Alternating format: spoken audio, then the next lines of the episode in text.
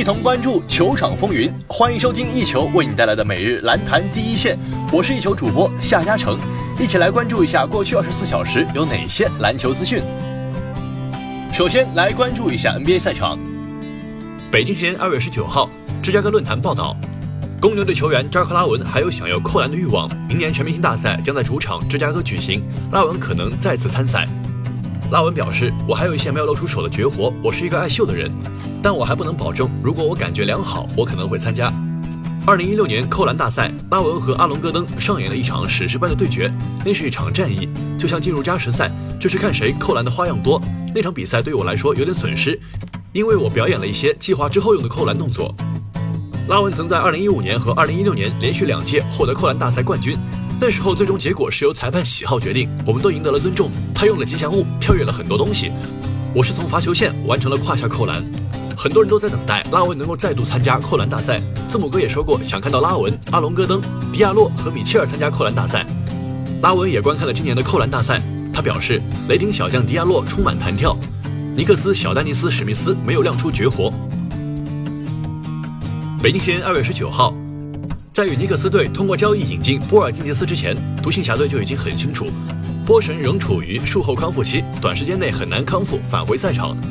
独行侠老板库班今天在接受采访时重申，球队本赛季会一直让波神休养，即使独行侠杀入季后赛也不会启用波神。波神是在去年二月份接受左膝盖前交叉韧带重建手术，这个手术的术后康复需要很长时间。截至目前，波尔津吉斯已经休养了一年时间，目前还没有恢复到可以打比赛的程度。独行侠老板库班是一位很喜欢重用国际球员的老板，他也是一位很有耐心、眼光长远的老板。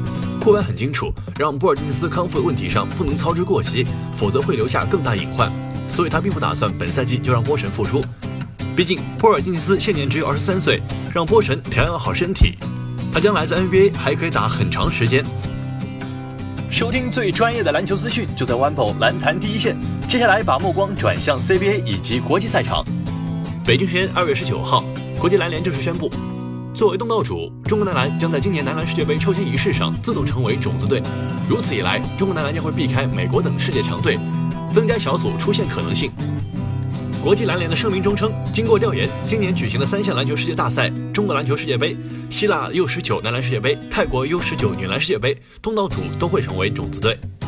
这项规则的改变使中国男篮在小组出线形势上处于有利地位。